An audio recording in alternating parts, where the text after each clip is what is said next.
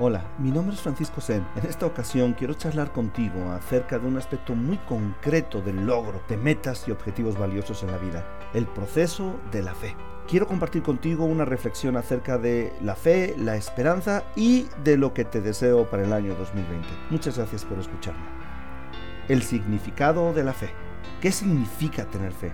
Decía Publio Ciro, quien pierde su fe no puede perder más. Publio Ciro Publilius Sirius, 85 a.C., y murió en el 43 a.C., fue un escritor latino de la antigua Roma, también conocido como Publio Ciro, Publilius Sirius, Publio Sirio o Publio Sirio. Era nativo de Siria y fue hecho esclavo y enviado a Italia, pero gracias a su talento se ganó el favor de su amo que lo liberó y educó. Esto lo puedes encontrar en la Wikipedia.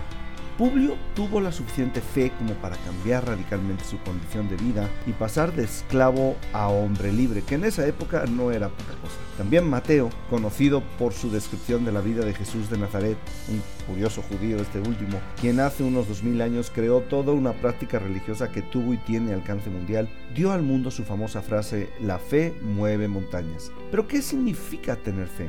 Y ya sabiendo qué es, ¿cómo se tiene fe? ¿Cómo sabe una persona que tiene fe? ¿Cuál es la diferencia entre tener fe y ser positivo o no tenerla y ser negativo? Por último, ¿es una virtud tener fe? Ni por equivocación creas que tendré respuestas para todas estas preguntas. Y si tenías fe en encontrar en este artículo o en esta charla las respuestas correctas a las anteriores preguntas, ya empezaste a saber que eso no es fe, es esperanza.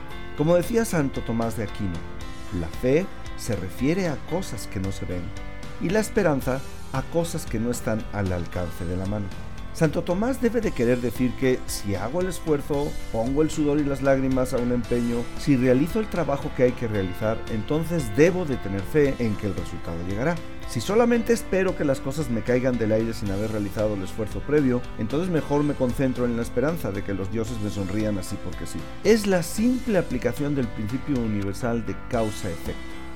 No puedo esperar el efecto sin una causa previa. A veces nos parece que las cosas nos llegan de la nada, pero eso no es más que un desconocimiento total de las causas que producen el efecto recibido. Pero de que existe una causa, existe.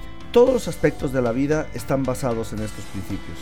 Si tengo fe en que los políticos, por ejemplo, van a resolver mi vida, ya estoy siendo víctima de su manipulación, porque como mucho yo podré tener esperanza, pero jamás fe. Esperanza vana con seguridad, pero esperanza al fin. Si tomaste una mala decisión y no la corriges, tomaste dos malas decisiones. Esta frase es mía, aunque debo de reconocer que está inspirada en Confucio. Si ya has puesto tu vida en manos de lo que otras personas hagan o dejen de hacer, has tomado una mala decisión. Si te mantienes con esa falsa esperanza, ya has tomado la segunda mala decisión. La fe la podemos aplicar cuando hemos activado las causas que van a producir los efectos que buscamos. He enumerado una serie de principios en los cuales parece que se basa el significado de la fe, o en otras palabras, se sustenta la posibilidad de tener fe. 1. Recuerda que la fe se usa una vez que hemos activado alguna causa. Define qué quieres, haz lo que se requiere para conseguirlo y ahora es cuando puedes tener fe.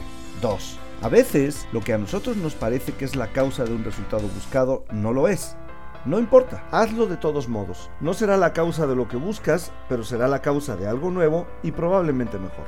Como decía Oscar Wilde, no es lo que no sabemos lo que nos daña, es lo que creemos que es cierto sin duda y no lo es. Lo que nos lleva al 3, que es que la fe es un estado de certidumbre acerca de algo que vendrá. Como todo estado emocional es producto de la fisiología y de nuestras representaciones internas, una vez que empiezas a trabajar hacia un destino de grandeza, hacia visiones de futuro valiosas e inspiradoras, desarrollar fe es cuestión de control personal. No esperes a que un ángel alado baje del cielo y te dé certidumbre acerca de lograr lo que buscas. No digo que esto sea imposible, pero con frecuencia no sucede, por lo que es mejor saber cómo sentir fe por ti mismo o por ti mismo. Usa tu fisiología, tu cuerpo, tus movimientos corporales, tu proceso respiratorio, tu ritmo cardíaco, para ponerte en posturas corporales de total confianza y certeza y empieza a visualizar desde ya la experiencia de tener lo que busques en tu presente. Conviértelo en una realidad en tu mente. Acordarnos de otros momentos de nuestra vida en que nos hemos sentido muy seguros de algo también ayuda a desarrollar estos estados emocionales de fe. Y número 4. La fe se siente ahora mismo y aquí, o no se siente, porque no pertenece ni al futuro ni al pasado. La mejor manera de sentir fe aquí y ahora es entregándote y cuerpo y alma a lo que sea que estés haciendo. Disfruta el camino, el viaje, no solamente la recompensa o el destino. Tener fe cuando se hace algo que nos apasiona es tremendamente fácil y natural, porque el premio es hacer algo que nos apasiona y ninguna otra cosa. Cuando nos entregamos al momento presente, liberamos nuestro verdadero y esencial ser y es cuando expresamos todo nuestro inmenso potencial humano, ante el cual todo, literalmente, es posible. La fe llamará a la puerta de nuestras vidas porque sabremos que pase lo que pase, estará bien. Algunas corrientes filosóficas sostienen que la causa original de todo se encuentra en nuestro pensamiento. Como un hombre piensa, así es en su corazón, decía James Allen. En todo caso, pensar positivamente no causa ningún daño demostrable.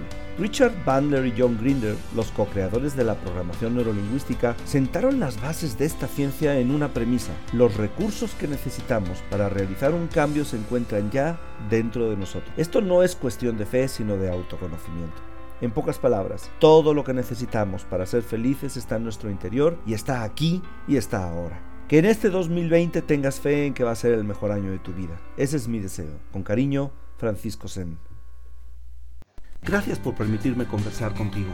Mi sitio web, franciscocáceresen.com, está lleno de recursos que he ido desarrollando a lo largo de los años para elevar nuestro nivel de conciencia, mejorar nuestras habilidades cognitivas, emocionales y personales y hacer juntos de este un mundo mejor.